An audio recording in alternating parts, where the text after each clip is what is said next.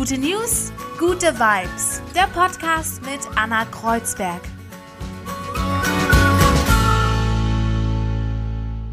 Gute News, gute Vibes, euer hoffentlich bald Lieblingspodcast. Hallo, ich bin Anna und ich freue mich, wenn ihr zuhört und wenn ihr sagt, ja, Montag höre ich rein. Oder wenn ihr auch Lust habt, die alten Folgen zu hören. Ich mache jeden Montag einen Podcast, gute News, gute Vibes. Und da habe ich auch jeden, jedes Mal einen anderen Gast. Ähm, diese Woche spreche ich mit Gerhard Rehse, Umweltpsychologe ist der. Und was machen die eigentlich? Wie schätzen sie aktuell die Corona-Krise ein? Auch für die Umwelt, die Umweltpsychologen. Und ähm, ja, er hat mir ganz viele verschiedene äh, Fragen beantwortet und er redet sehr gut. Ich habe ihn nämlich bei YouTube gefunden, bei einem Science Slam.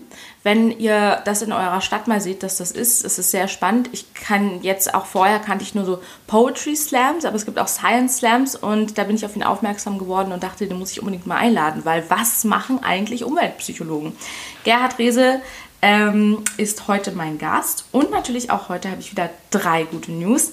Die erste gute News, die ich gefunden habe, ist, die Corona-Krise entschleunigt tatsächlich die Menschen.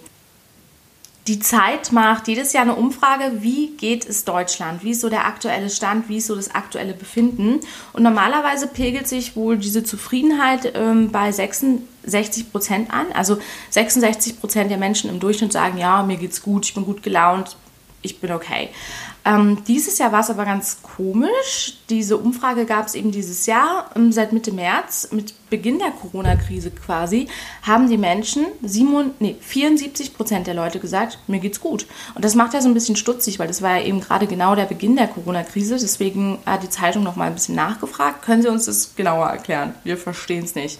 Und dann kamen über 1000 Einsendungen und die Leute haben einfach so ein bisschen mehr erklärt. Da waren verschiedene Menschen dabei. Da war eine alleinerziehende Mutter dabei, die gesagt hat, ich habe jetzt einfach viel mehr Zeit mit meinen Kindern. Da war ähm, eine Frau dabei, die gesagt hat, ich bin jetzt auf Kurzarbeit, habe mehr Zeit für meinen Mann und meine Hobbys. Ähm, den Leuten geht es anscheinend mit dieser gewonnenen Zeit besser. Wir kennen es alle, also wir kennen es alle, viele von uns sind im Homeoffice und zum Beispiel ich spare alleine schon ähm, ich bin ungefähr eine Stunde unterwegs zur Arbeit. Ich spare ja am Tag schon zwei Stunden, habe ja dadurch schon mehr Zeit gewonnen. Und ich glaube, letztendlich, diese erste Angst ist ja vorbei. Die hat sich so ein bisschen, ja, man hat sich so ein bisschen jetzt dran gewöhnt, auch an diesen Zustand. Und ähm, deswegen, glaube ich, schlägt sich das ein bisschen nieder auf äh, die Stimmung der Menschen. Es gab auch eine Umfrage in Großbritannien. Ein psychologisches Team von der University, vom University College in London hat ähm, 74.000 Menschen auch befragt nach ihrem Befinden. Ja, und unmittelbar nach dem Lockdown ging es einfach vielen Leuten schlechter, aber danach stieg das alles an, das Wohlbefinden und auch dieses allgemeine Angstniveau fiel. Und mh, hm, ich glaube, so geht es vielen einfach derzeit, dass ja, man vielleicht doch auch merkt, was geschenkte Zeit wert ist und dass wir uns so ein bisschen einpegeln jetzt auf, okay, jetzt können wir uns auf uns selber ein bisschen fokussieren und schauen, ähm, wie geht es da weiter, wie leben wir mit der Krise und vor allem ist ja hoffentlich diese Krise auch bald wieder vorbei, weil so schön es von zu Hause ist, ähm, zu arbeiten und so schön geschenkte Zeit ist. Ich muss trotzdem sagen, ich freue mich auch auf die Zeit danach, weil ich manchmal wahnsinnig diese Normalität vermisse und ja, auch mit Freunden einfach draußen sein, grillen, abhängen. Ja, weiß ich nicht, wie es euch geht. Da könnt ihr mir auch gerne schreiben. Ähm, mein Instagram Anna Kreuzberg oder bei Facebook Anna Kreuzberg. Ich freue mich auch jedes Mal, wenn ich so ein bisschen Feedback von euch bekomme. Auf jeden Fall ist meine erste gute News, ähm, ja, die Stimmung in Deutschland und weltweit hat sich anscheinend ein bisschen gelegt und den Leuten geht es besser. Das ist doch was Gutes. Zweite gute News, da mache ich es kurz. Es ist unglaublich. Was denkt ihr, was mehr gesucht wird im Internet bei Google? Auto oder Fahrrad? Zum allerersten Mal hat das Fahrrad die Fahrradsuche, die Autosuche abgehängt bei Google Trends. Und ähm, ja, ich habe ja auch schon mal darüber berichtet hier, dass es einen unglaublichen Run auf Fahrradläden gibt. Individualverkehr sowieso, aber die Leute haben Lust, Fahrrad zu fahren. Die Leute wissen, okay, vielleicht kann ich dieses Jahr nicht in Sommerurlaub, dann lass uns ein Rad kaufen, lass uns irgendwie die Gegend erkunden und ähm, gut für die Umwelt auf jeden Fall. Der Run auf Fahrradläden, wer hätte das vielleicht noch so vor fünf Jahren oder so gedacht, ist so groß wie noch nie. Und jetzt auch bei der Google-Suche ähm, schlägt sich das nieder. Das Fahrrad schlägt zum allerersten Mal das Auto. Für die dritte gute News geht's nach Nepal. Die SchülerInnen dort haben nämlich bald ein neues Pflichtfach. Yoga. Das finde ich aber eine richtig gute News und ich finde, da sollte man auch in Deutschland mal drüber nachdenken. Vielleicht für alle, die schon mal Yoga gemacht haben oder das regelmäßig machen. Es erdet einfach ein bisschen, finde ich. Ähm, es macht, dass man raus aus dem Kopf und rein in den Körper geht, wie wahrscheinlich jeder Sport. Aber trotzdem ist Yoga nicht nur was für den Körper, sondern ja auch für die Seele. Ähm, und ja, laut eines Sprechers des nepalesischen Bildungsministeriums soll das schon ab Ende April in die Lehrpläne kommen. Ich weiß zwar nicht, ob die Kinder in Nepal derzeit zur Schule gehen oder ob es jetzt geplant ist für nach dem Lockdown quasi.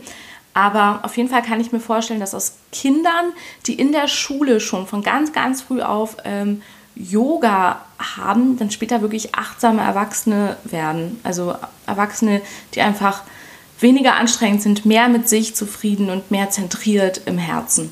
Also das finde ich eine sehr schöne News. Ja, und ich habe diese Woche im Park Gerhard Rehse getroffen, Umweltpsychologe, wie schon gesagt. Und ähm, ja, wir wussten nicht so richtig, wie wir es machen. Er hat nämlich kein Mikrofon zu Hause und wir wollten uns auch nicht in einem geschlossenen Raum zusammen sehen, sondern haben gedacht, okay, lass uns im Park treffen. Das hat er vorgeschlagen. Für ihn war es wichtig, einen Park auszusuchen, der gut mit öffentlichen Verkehrsmitteln zu erreichen ist. Denn natürlich als Umweltpsychologe hat man kein Auto, sondern fährt mit den öffentlichen Verkehrsmitteln. Ähm, und ja, ich finde, es ist ein sehr schönes Interview geworden. Es war ein bisschen windig und wir haben uns ein Mikrofon auf 1,5 Meter Abstand quasi immer hin und her gereicht, weil ich das zweite irgendwie nicht angeschlossen bekommen habe. Aber ähm, ja, Learning und ist, ich finde, es ist sehr, sehr, sehr schön geworden, sehr interessant. Hört mal gern rein. Gerd Rese und ich sitzen hier im Park in Berlin. Und ähm, ich habe mir das ganz äh, professionell vorgestellt, dass ich hier mit zwei Mikrofonen ankomme und das alles funktioniert super. Und die Technik hat natürlich am Anfang nicht funktioniert. Und die Sonne macht auch nicht mit. Aber egal, wir schaffen das. Wir kriegen es hin. Erste Frage. Umweltpsychologie. Was machst du genau? Also als Umweltpsychologe beschäftige ich mich mit der Interaktion ja, zwischen Mensch und Umwelt. Das heißt, wir schauen uns als Umweltpsychologinnen und Umweltpsychologen an, welchen Einfluss die Umwelt, die Natur auf uns als Menschen hat, auf unser Empfinden, auf unser Wohlbefinden, auf unsere Wahrnehmung, aber auch welchen Einfluss wir als Menschen auf die Umwelt haben. Also wie ähm, beeinflussen, wir, beeinflussen wir durch unser Verhalten etwa ja, Umweltprobleme, Klimawandel oder auch Biodiversitätsverlust. Und ähm, ja, das ist das, was wir so tun. Genau deswegen habe ich dich angeschrieben und dich gefragt, ob du dich mit mir treffen willst. Ähm, Gibt es da was, auf was du dich jetzt spezialisiert hast oder was dich am meisten interessiert? Auf jeden Fall. Also die Umweltpsychologie ist ein ziemlich breites Feld und ähm, das, was mich am meisten interessiert, ist tatsächlich diese sogenannte Einstellungsverhaltenslücke. Sprich, wir beobachten immer wieder in Umfragen, dass Menschen Umwelt und Natur ganz, ganz wichtig finden, Klima- und Naturschutz als was ganz Wichtiges empfinden, ähm, tatsächlich aber sich gar nicht so sehr in diese Richtung verhalten. Und mich interessiert eben besonders, was diese Lücke erklärt. Also woher kommt das, dass wir auf der einen Seite sagen, total wichtig, müssen wir schützen, geil, ähm, auf der anderen Seite aber uns nicht entsprechend verhalten. Da habt ihr bestimmt verschiedene so Modelle oder bestimmte Thesen, was ist denn so die Grundthese? Warum sieht man vielleicht ein Plakat und denkt sich, ja, ja, der Regenwald, auch nicht so gut. Und dann, äh, weiß ich nicht, kauft man sich doch ein ähm, Spiel mit ähm, Holz äh, vom, aus dem Regenwald zum Beispiel. Ja, da spielen natürlich ganz viele Sachen eine Rolle. Ich meine, es ist einmal so, dass wir nicht direkt ähm, das miteinander verknüpfen. Ja, also unser Alltagsverhalten in so einer globalisierten Welt ähm, da haben wir nicht ständig auf dem Schirm, dass das mit Konsequenzen an der einen oder anderen Stelle äh, einhergeht. Und dann leben wir in täglichen Routinen, ja, wir haben so einen Alltag, da haben wir vielleicht auch nicht immer Lust oder Zeit, über alle möglichen Zusammenhänge ähm, nachzudenken. Und gerade wenn es dann um sowas geht wie den Klimawandel, der ist für uns psychologisch, nicht nur in der Corona-Zeit, auch schon vorher, ähm, oder für die meisten von uns irgendwie sehr weit weg gefühlt. Ja? Es ist ähm, unklar, wann und wie und in welchem Ausmaß genau er kommt. Es ist klar, dass er kommt, aber es ist für die meisten von uns einfach zeitlich weit weg und für viele von uns auch geografisch weit weg, weil wir bis vor kurzem eigentlich auch dachten, ähm, ja, dass der Klimawandel in Deutschland oder Mitteleuropa vielleicht gar nicht so einen starken Einfluss haben wird, was er aber nun leider doch haben wird.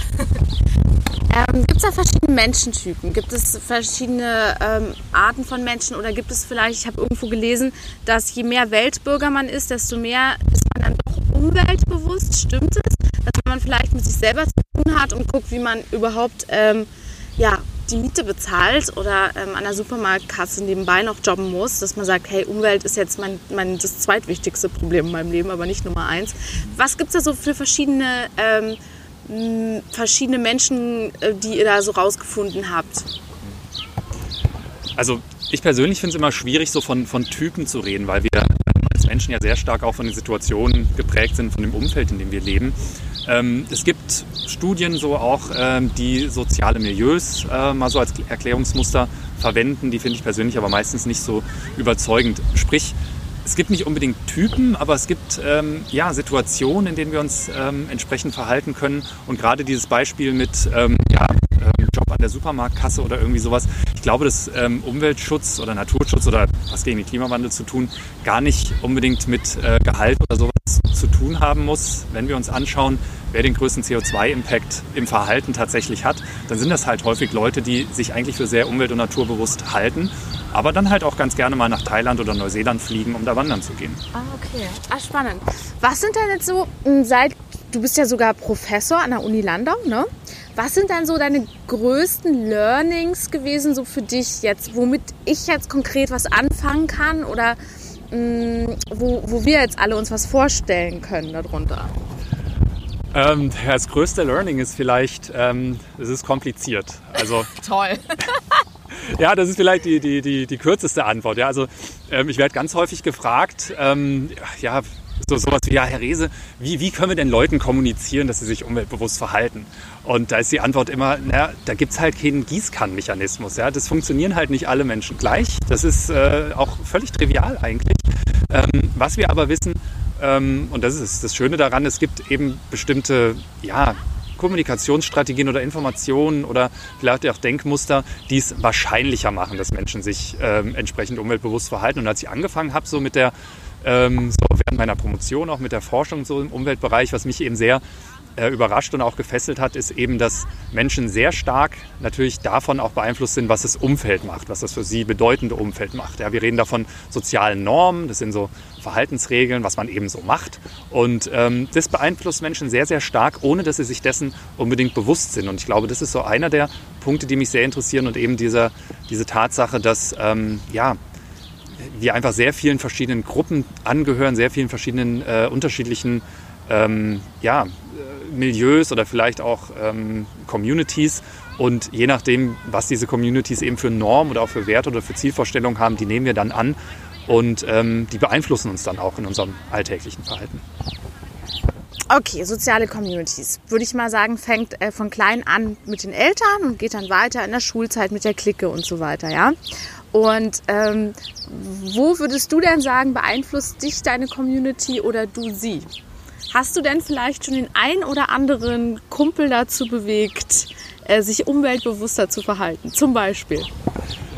Ähm, gute Frage, das habe ich auch noch nicht so bewusst eigentlich ähm, wie mal angeschaut. Aber ich glaube, es gibt, es gibt ähm, Situationen im Leben, wo es halt einfacher wird, Verhaltensroutinen zu ändern. Ein schönes Beispiel, weil du gerade auch angefangen hast mit, äh, ja, man, man wird ja geboren und ist dann erstmal in der Familie und sowas. Ähm, es gibt sogenannte Transition Points im Leben. Ja? So einer ist zum Beispiel, wenn man äh, ja, angenommen, man äh, hat Abitur gemacht und fängt dann an zu studieren, dann kommt man aus seinem Lebensraum, aus dem vorherigen raus, aus Schule, aus Familie, zieht das erste Mal äh, irgendwo hin, vielleicht in eine größere Stadt und kommt dann in eine ganz, ganz neue, ähm, ja, ein ganz neues soziales Umfeld. Und da kann es dann halt sein, dass dieses soziale Umfeld, also wenn ich vorher vielleicht äh, jetzt ganz plakativ auf dem Land aufgewachsen bin und da auch zum Beispiel eine sehr fleischreiche Ernährung äh, tagtäglich genossen habe, ich fange jetzt an zu studieren und ähm, komme in so ein studentisches Umfeld, wo auch Ernährung, Vegetarismus, Veganismus ein Thema ist und plötzlich ganz viele Leute um mich herum ähm, ja, dann sich auch etwas anders ernähren dann ist es eine soziale Norm. Dann merke ich, oh, äh, hier läuft es irgendwie anders. Vielleicht ist es ja sinnvoll. Das probiere ich jetzt auch. Also solche Transition-Zonen, äh, solche Transition-Phasen, die können dann schon sehr helfen dabei, auch ein Verhalten ähm, zu hinterfragen und eventuell umzustellen. Ähm, also bei mir ist es so, meine Schwester zum Beispiel die, also ich habe noch nie einen Menschen kennengelernt, der noch umweltbewusster ist als sie, also schon als Kind, ja. Ähm, aber wir haben einen großen Altersunterschied und wenn ich eine Cola getrunken habe, muss ich mir eine halbe Stunde anhören, dass Cola schlecht ist und dass die Dose schlecht ist. Was mich als Teenager dazu bewegt hat, noch lieber Cola zu trinken. So.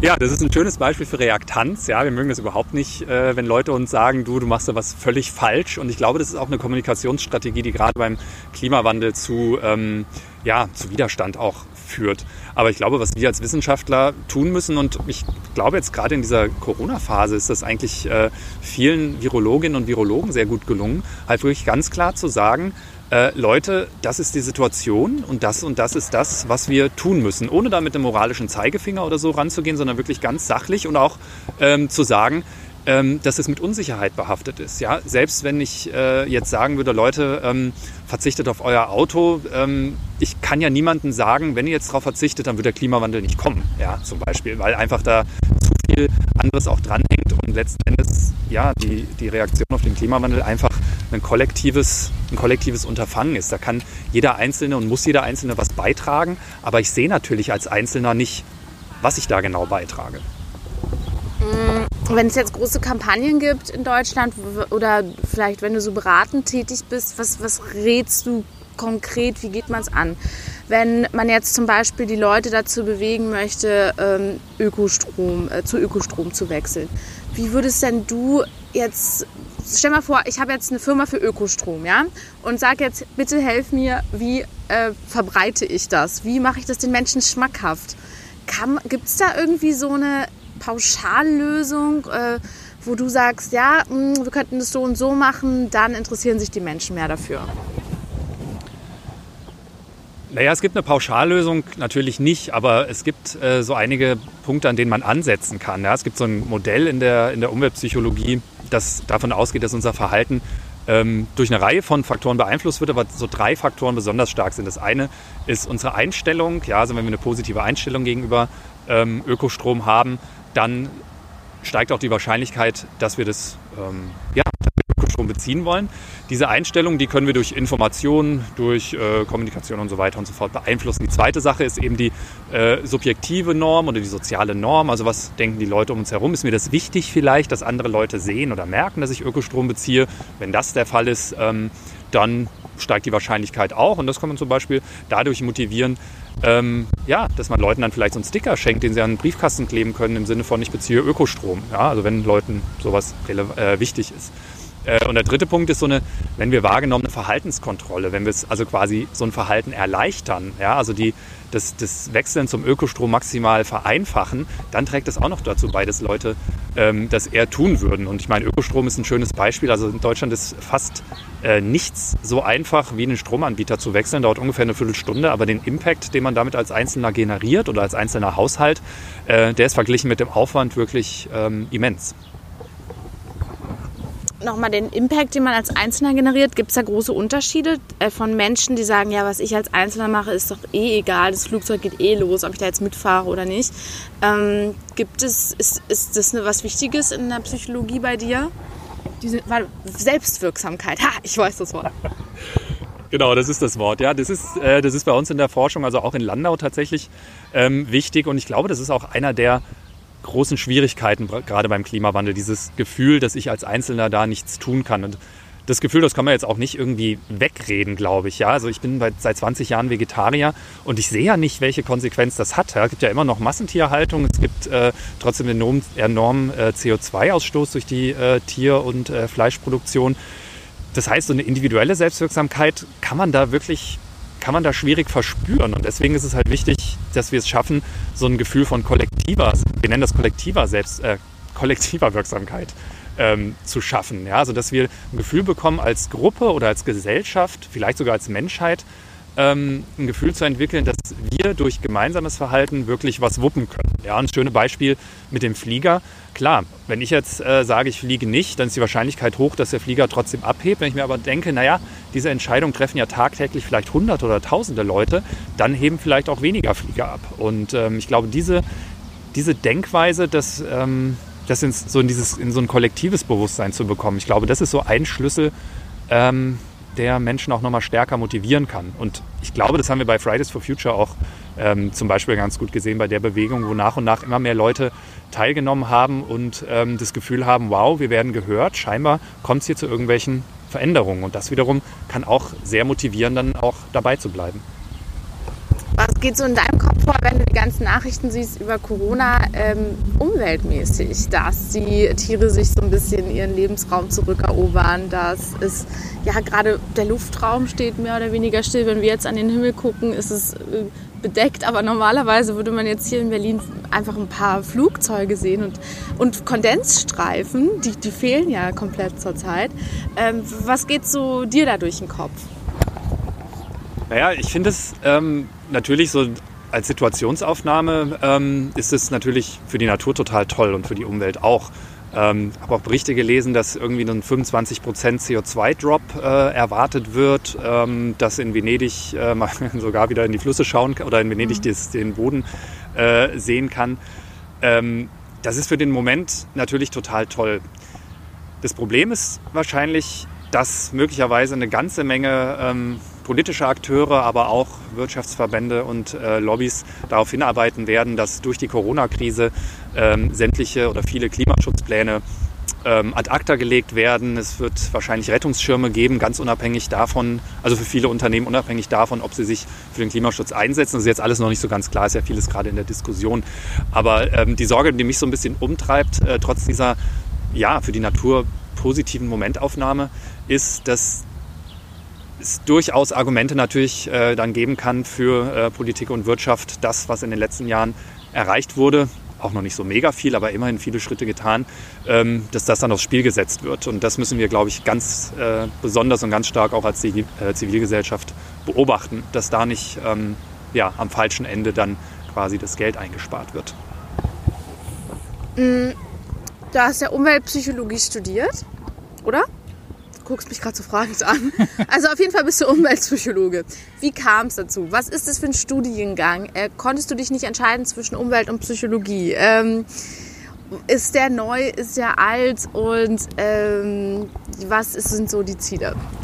Ja, ich habe mich gerade so komisch angeguckt, weil es den Studiengang an sich so quasi nicht gibt. Ja, also wenn, so. ja genau. Also wenn du, wenn du Umweltpsychologe oder Umweltpsychologin werden willst, ähm, ist der erste Schritt in der Regel eigentlich ein Psychologiestudium. Und ähm, es gibt ein paar Städte in Deutschland und ein paar Universitäten, wo es auch im Bachelor vielleicht mal so ein Seminar Umweltpsychologie äh, gibt und dann im Master vielleicht mal ein bisschen mehr, so ein paar Module.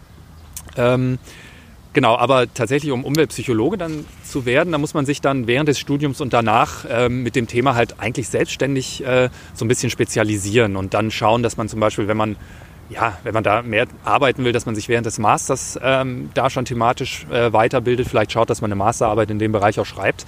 Aber es ist ja jetzt kein geschützter Begriff, also es gibt keine Ausbildung die dann wirklich mit ähm, Diplom oder Master in Umweltpsychologie abschließt. Grundlage ist ein Psychologiestudium. Wir haben aber zum Beispiel in äh, Landau an der Uni einen Bachelorstudiengang Mensch und Umwelt. Ich kann ja einen kleinen Werbespot äh, ja, einführen wahrscheinlich hier.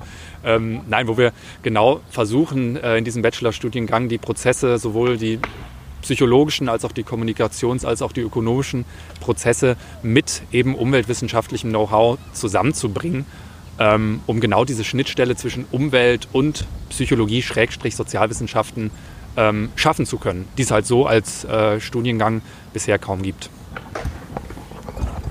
Wie hat es angefangen? Wolltest du eigentlich erst wirklich Psychologe werden und hast dann so deinen Umweltsinn entdeckt? War der schon immer da?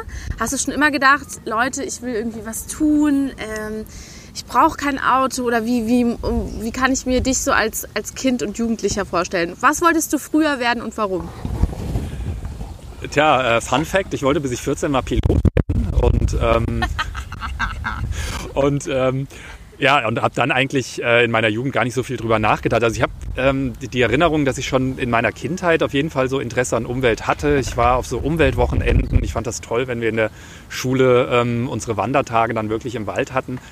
Ähm, aber ich glaube, so richtig hat mich das Thema nach dem Abi dann nochmal stärker auch gerührt. Ich habe ein freiwilliges ökologisches Jahr damals ähm, gemacht beim Bundesamt für Naturschutz auf der Insel Film. Das ist so eine kleine Ostseeinsel da bei Rügen. Sehr, sehr schön. Und ähm, genau, und eigentlich in der Zeit ist, hat sich das dann verstärkt. Und ähm, irgendwann habe ich aber, ich hab, mir hat damals noch so ein bisschen gefehlt der, der ja, wie, wie ich das irgendwie beruflich oder so zukunftsmäßig irgendwie einbringen will. Deswegen ähm, habe ich dann erst Geowissenschaften studiert, weil mich dann sehr interessiert hat, wie das denn so ja, geologisch eigentlich alles so weit kommen konnte, wo wir sind. Das fand ich ein bisschen trocken und irgendwann habe ich dann festgestellt, dass mich eigentlich doch sehr das, ja, das menschliche Verhalten interessiert. Und habe ich Psychologie studiert. Und aber eigentlich erst nach dem Psychologiestudium ähm, ja, so richtig gemerkt, dass man das eventuell auch wirklich für so Themen wie ähm, ja, soziale Ungleichheit, Ungerechtigkeit, aber dann eben auch Umweltfragen äh, verwenden kann. Und dann während meiner Promotion mich dann da mehr und mehr darauf spezialisiert. Also es war eigentlich ein, ein Prozess, der nicht von äh, Kind an irgendwie so festgelegt war. Ich wollte auch mit 18 unbedingt ein Auto haben. Äh, als ich einen Führerschein gemacht hatte, habe ich dann aber äh, tatsächlich nicht ähm, bekommen oder gekauft. Und ähm, genau, also es ist jetzt nichts, was irgendwie so seit der Kindheit vorgebannt war. Es ist einfach, glaube ich, so nach, nach dem Abitur oder auch nach der Schule, da entwickelt sich ja sowieso noch mal ganz äh, viel auch und es ändern sich Interessen. Von daher, es ist, ja, irgendwie bin ich da gelandet. Vielleicht ist das die Quintessenz. Gibt es irgendwas, auf was du verzichtest, ähm, weil du dich dem Thema Umwelt so sehr widmest? Vielleicht, keine Ahnung, die große Weltreise mit dem Flugzeug oder der Pool? Oder gibt es irgendwie, du hast direkt genickt, auch gibt es Sachen, auf die du verzichtest?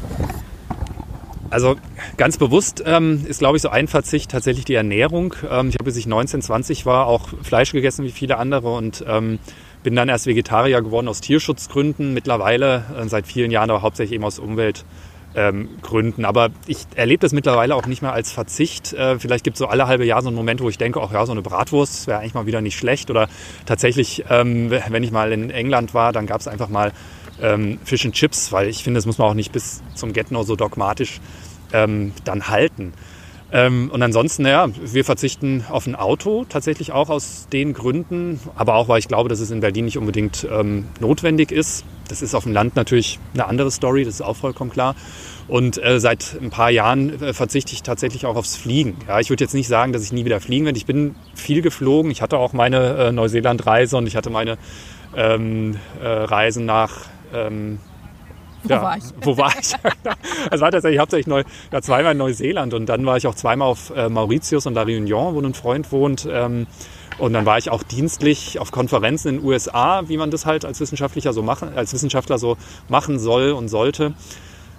Mittlerweile sehe ich das aber vollkommen anders. Ich glaube, dass man da sehr ähm, sehr viel verzichten kann, tatsächlich gerade wenn es um, um dienstliche Flüge geht. Und es zeigt ja auch die Corona-Krise gerade, wie wunderbar äh, für viele Unternehmen und auch viele Wissenschaftler gerade der Austausch digital funktioniert. Das ist so ein bisschen die Hoffnung, dass das auch weitergehen wird. Das heißt aber auch nicht, jetzt zumindest für mich, dass ich nie wieder fliegen werde. Das kann ich nicht versprechen. Ich glaube auch nicht, dass es was ist, was man ähm, Leuten vermitteln sollte und muss, dass man nie wieder fliegen soll.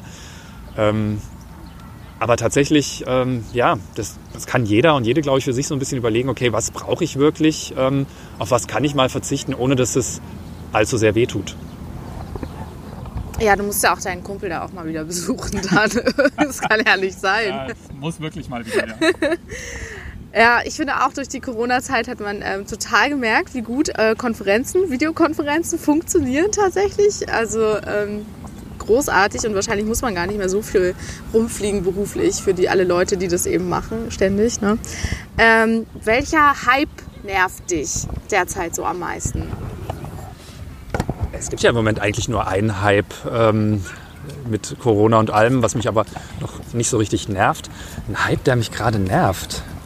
Es kennen SUVs, die Kardashians, äh, also, das kann alles möglich Ja gut, ich meine, mit den Kardashians habe ich jetzt nicht so viel Erfahrung bisher äh, tatsächlich gemacht. Aber klar, ich meine, SUVs, ja, ob das jetzt ein Hype ist oder nicht, es hat sich halt, äh, aus irgendwelchen Gründen haben sich halt diese Geländewagen in die Städte reingefunden. Das hat, glaube ich, die Autolobby sehr schön gemacht und äh, sehr gut dazu beigetragen, dass Menschen das Gefühl haben, die brauchen das.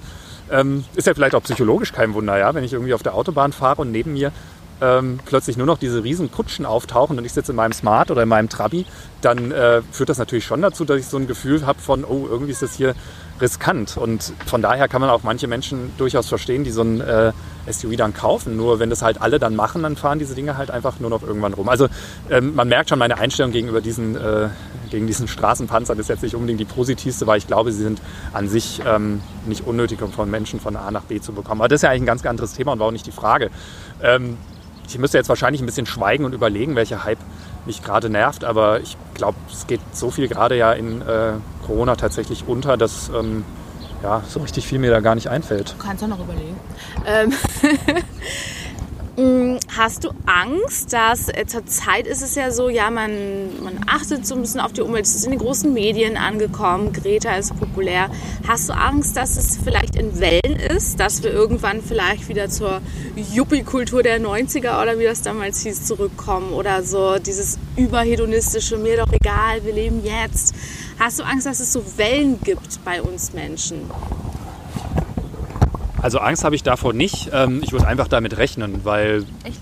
Ja, ich glaube schon. Also das, das, ist irgendwie so ein, so ein mega. Also es ist. Hm, auch hier ist die Antwort ja nicht einfach. Ja? Also dieses ähm, mega hedonistische, was du gerade sagst, das leben ja viele Leute trotzdem weiter. Es ist ja jetzt nicht so, dass flächendeckend gesellschaftlich ähm, jetzt 82 Millionen Deutsche, wenn man die äh, Babys und äh, über 90-Jährigen mitrechnet, ähm, halt alles irgendwie für die Umwelt tun und das ganz als Priorität haben glaube nicht, dass es so eine extreme hedonistische Yuppie-Phase nochmal geben wird oder geben kann. Also ich meine, ähm, für einen Planeten mit finiten Ressourcen, da wird es entweder gezwungenermaßen irgendwann zu einem Punkt kommen, wo das nicht mehr geht, oder wir kriegen es halt früh genug mit, dass es bestimmte Sachen einfach, äh, ja, bestimmte Sachen einfach nicht mehr machbar sind. Und von daher, ich, ich glaube, es wird, es wird Wellen der Aufmerksamkeit geben. Das glaube ich schon. Also es wird Phasen geben, wo das Thema einfach nochmal wieder präsenter oder weniger präsent ist, weil andere Sachen passieren, siehe Corona oder vielleicht mal irgendwie einen, wieder ein großer Terrorangriff oder was auch immer.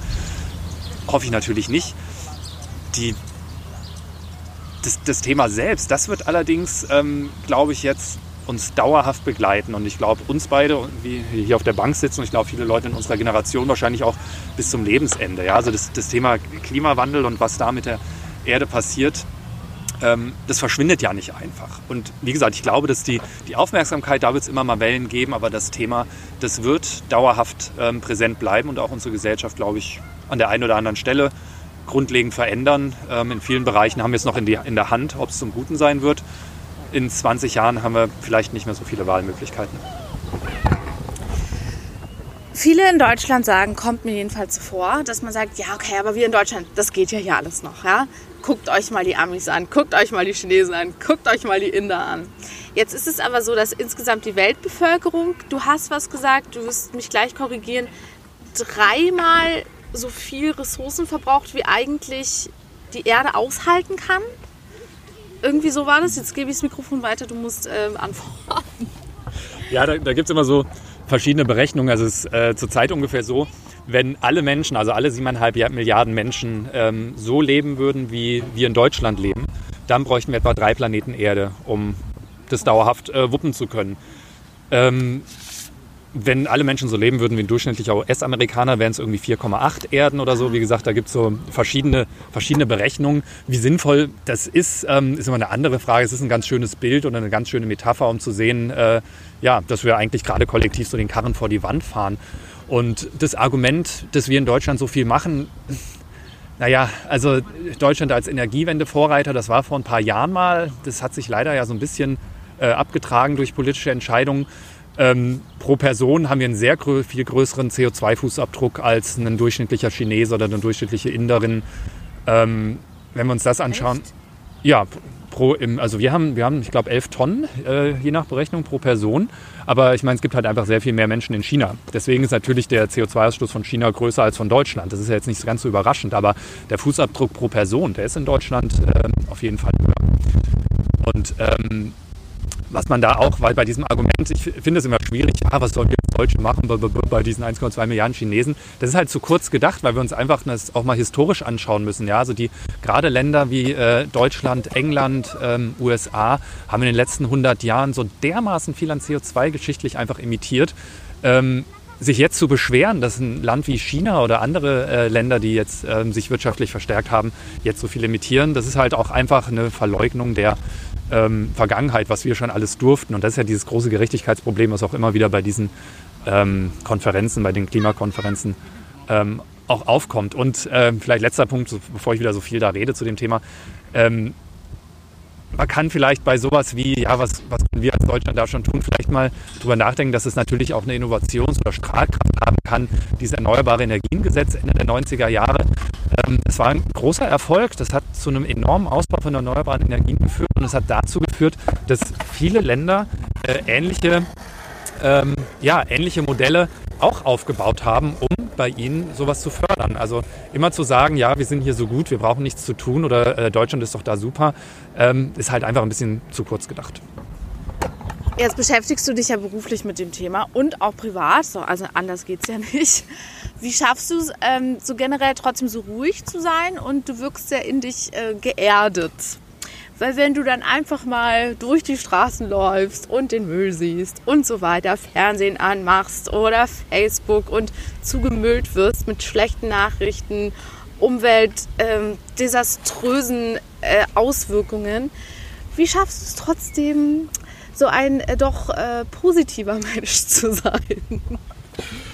Ja, vielleicht wirklich nur so. Nee, ähm, naja, weil, weil letzten Endes, ähm, weil was ist denn, was wäre denn die Alternative, ja? Also einfach nur ähm, rumzukrummeln und äh, einen Kopf in den Sand zu stecken, das, das bringt ja dann auch nicht so viel. Also ich versuche dann wenigstens, ähm, ja, ich versuche, glaube ich, das, das, ja, weiß ich nicht, in mir geerdet oder was auch immer das dann ist, halt irgendwie auch ähm, zu nutzen, um das Thema nochmal ja auch publik zu halten. Ja, also ich habe mich zum Beispiel gefreut, dass du gerade in der Corona-Phase äh, so einen Podcast zu dem Thema machst. Ja, aber ich glaube, das ist absolut wichtig, dass wir dieses Thema halt nicht aus dem Auge gerade verlieren. Und ähm, klar, natürlich gibt es Situationen, wo ich äh, innerlich koche. Ja, meistens sind Situationen, wenn ich irgendwelche Diskussionen darüber lese, dass äh, zum Beispiel gerade wieder sowas wie eine Abwrackprämie, äh, eine, Umwelt, eine Umweltprämie für Autos. Ja, also allein dieser Begriff Umweltprämie für Autos. Ja, also da, da, da drehen sich mir die Fußnägel hoch, ja, weil es einfach äh, suggeriert, dass wir durch ein neues Auto was Gutes für die Umwelt tun. Das ist allerdings absoluter Bullshit, weil einfach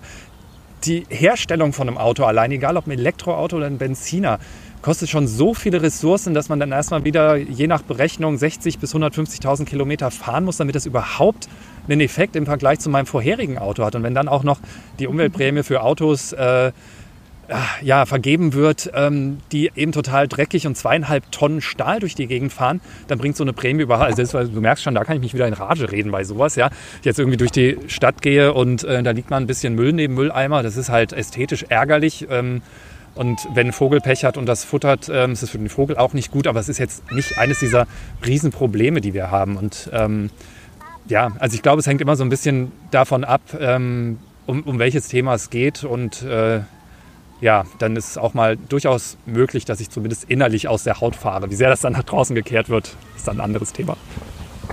Ja, also so Thema Greenwashing bringt dich dann wahrscheinlich manchmal zur Weißglut. Das bringt dich auf die ne? Palme, ja. Hast du da irgendwie eine äh, besonders liebevolle Erinnerung an irgendwas in letzter Zeit oder generell? Ähm, muss ja nicht die Firma nennen, aber vielleicht äh, gab es ja irgendwas, ähm, was dich besonders aufgebracht hat?